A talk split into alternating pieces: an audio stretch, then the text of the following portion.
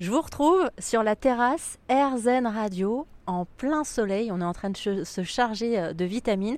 Je suis avec le docteur Nathalie Guita Babourage. C'est la première fois que je vais appeler quelqu'un euh, docteur en dehors d'un cabinet. je dois vous appeler euh, docteur. Les gens dans la vie continuent à vous appeler docteur ou pas? Ça dépend. Bah, il y a des personnes oui, d'autres personnes non. Et moi, tout me va. en même temps, quand on fait 10 ans d'études pour avoir un titre, ça peut quand même faire plaisir. Alors nous, on va revenir sur votre parcours. J'ai entre mes mains votre livre qui s'appelle Devenir sa propre médecine, sorti aux éditions Erol. Avant de parler plus en profondeur de votre livre, on va parler de votre parcours parce que vous commencez d'abord par la médecine euh, dite euh, traditionnelle, enfin la médecine, euh, je dirais presque ordinaire, je ne sais pas comment la nommer. On l'appelle la médecine occidentale ou conventionnelle parce que si vous, on, se, on se balade 100 ans en arrière, même en France et en Europe, les médecines traditionnelles, c'était les herboristes, les rebouteux, donc le terme euh, officiel, c'est médecine conventionnelle.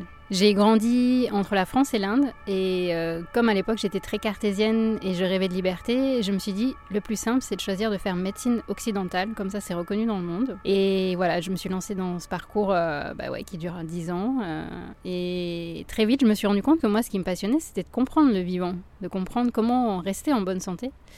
Et c'est pas dans la fac de médecine et dans les hôpitaux que j'ai appris ça. Donc je suis retournée en Inde pour me former à ces approches dites intégratives. Alors c'est vrai que euh, vous dites que vous vous formez à la médecine euh, occidentale, un peu comme un danseur de hip-hop qui commence par la danse classique. Hein. C'est comme ça que je le vois un peu. C'est pas mal l'image, oui. Et du coup, j'ai lu dans votre livre qu'au début, justement, euh, bah, vous êtes un peu déçu de constater que ces corps qui vous intéressent quand même à la base quand vous vous orientez vers la médecine, bah, sont pas vivants. C'est-à-dire que ce côté vivant, vous le découvrez après quand vous décidez de retourner euh, en Inde.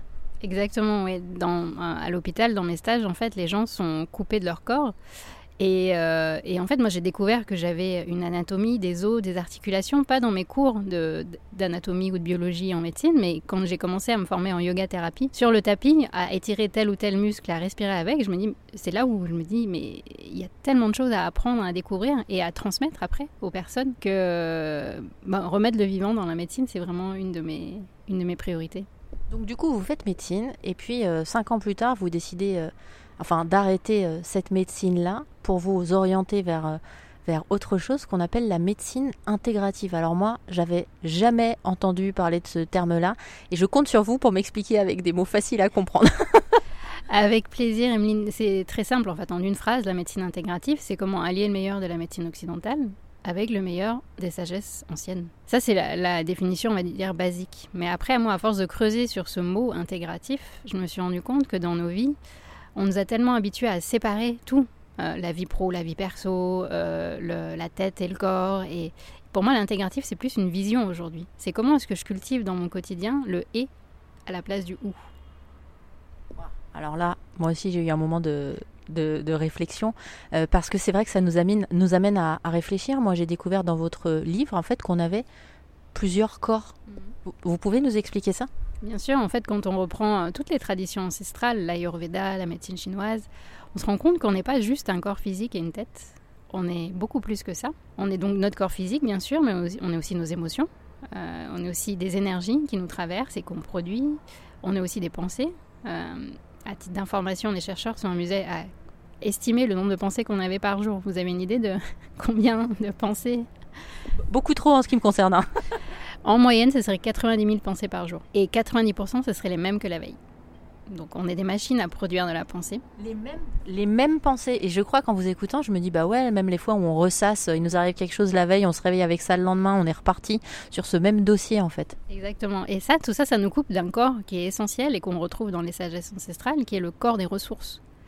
Et finalement, dans toutes les pratiques, que ce soit la relaxation, la méditation, la sophrologie, toutes ces pratiques qui nous ramènent à notre respiration, à notre corps, nous permettent d'accéder à ce corps de ressources. Alors, vous donnez aussi des, des conseils et puis surtout, il y a des expériences euh, à vivre. Moi, j'ai eu un grand sourire quand j'ai ouvert votre livre. Euh, je crois que c'est dès le début, en fait. Avant même de, de commencer, vous proposez une expérience. On peut la lire ensemble? Bien sûr. Je vous laisse la lire, tiens. Devenir sa propre médecine. Prenez un instant pour observer les effets de cette phrase sur votre corps. Que ressentez-vous? Comment est votre respiration? Comment vous sentez-vous dans votre corps? Comment vous sentez-vous dans votre vie? Tout est bienvenu dans cet espace des possibles, cet espace sacré. Et ça, en fait, ça va ponctuer aussi votre livre Devenir sa propre médecine. C'est-à-dire qu'on va lire, euh, par exemple, un, petit bout de votre histoire, et puis d'un coup, hop, on va être amené à tenter des choses. Ça, ça m'a plu, euh, parce que sinon, c'est vrai que j'étais assez surprise et je me serais pu me dire, mais elle est un peu perchée quand même. Et en fait, grâce à des choses comme ça, ça nous permet de tester ce que vous avez découvert finalement euh, il y a quelques années quand vous avez euh, décidé d'ouvrir cette porte. Vous parliez du fait qu'on a 90 000 pensées environ par jour. Euh, vous vous rappelez des premiers temps où vous êtes assis sur un coussin de méditation et que vous avez observé ces pensées? Eh ben, Je me suis dit, waouh, qu'est-ce que je vais en faire? Parce que comme beaucoup de personnes, en fait, quand j'ai décidé d'apprendre à méditer, je m'étais dit, bah, je vais avoir zéro pensée. Et très vite, je me suis rendu compte que c'était une erreur de penser ça, et qu'en fait, les pratiques de méditation nous invitent à devenir observateurs de ces pensées.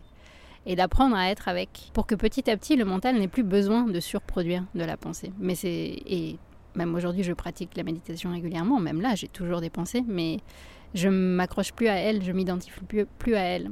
Et, euh, et c'est un entraînement... pour moi qui est essentiel justement quand on veut connecter à tous nos corps on, parle de méditation, vous nous écoutez peut-être, que vous, avez cette image de la méditation, euh, moi que j'avais à l'époque avant d'en faire, qui était s'asseoir sur un coussin et vider son esprit. En fait, l'idée de la méditation, mais je peux même pas en faire une idée générale, je crois que c'est de laisser passer les pensées, les regarder passer comme on regarderait passer des nuages. Exactement. Et moi, ce qui me plaît aussi, c'est qu'il n'y a pas une manière de pratiquer la méditation. On peut la faire aussi en lavant sa vaisselle, en conduisant, en marchant dans la nature. Le tout, c'est d'apprendre à écouter sa respiration, à sortir du mode automatique pour aller vers ce ressenti. Les questions que je pose au début, c'est ça. C'est dans mon corps, comment je me sens. Dans ma tête, comment je me sens. Et ça, déjà, ça nous sort du mode automatique, qui est le mode du stress, en fait. Donc, revenir à son corps pour essayer euh, bah, d'aller mieux, de se sentir mieux. Euh, alors, votre livre s'appelle Devenir sa propre euh, médecine. Mais on est bien d'accord, Nathalie, que, enfin, docteur Nathalie Guita, euh, j'ajoute le nom de famille ou ça vous va comme ça On est bien d'accord que on a quand même aussi besoin de la médecine euh, occidentale. C'est quelque chose de, complémentaire. Tout à fait. En fait, c'est ça aussi, je pense que qui est important de, de, souligner comme message dans le livre, c'est qu'on n'est pas contre quoi que ce soit. Que pour moi, la vision intégrative justement nous offre une opportunité de se dire, je, tout, tout ça, ça existe. Comment je vais faire pour aller explorer toutes ces médecines là y compris la médecine occidentale. On va dire que c'est quand même ma formation de base et euh, mon papa est en train de traverser un cancer et je suis contente que son chirurgien l'accompagne. Que... Mais pourquoi s'empêcher d'aller s'ouvrir vers d'autres approches qui apportent justement ce que la médecine occidentale n'apporte pas? Bah merci beaucoup, hein, docteur Nathalie Guita Babourage, pour ce livre Devenir sa propre médecine.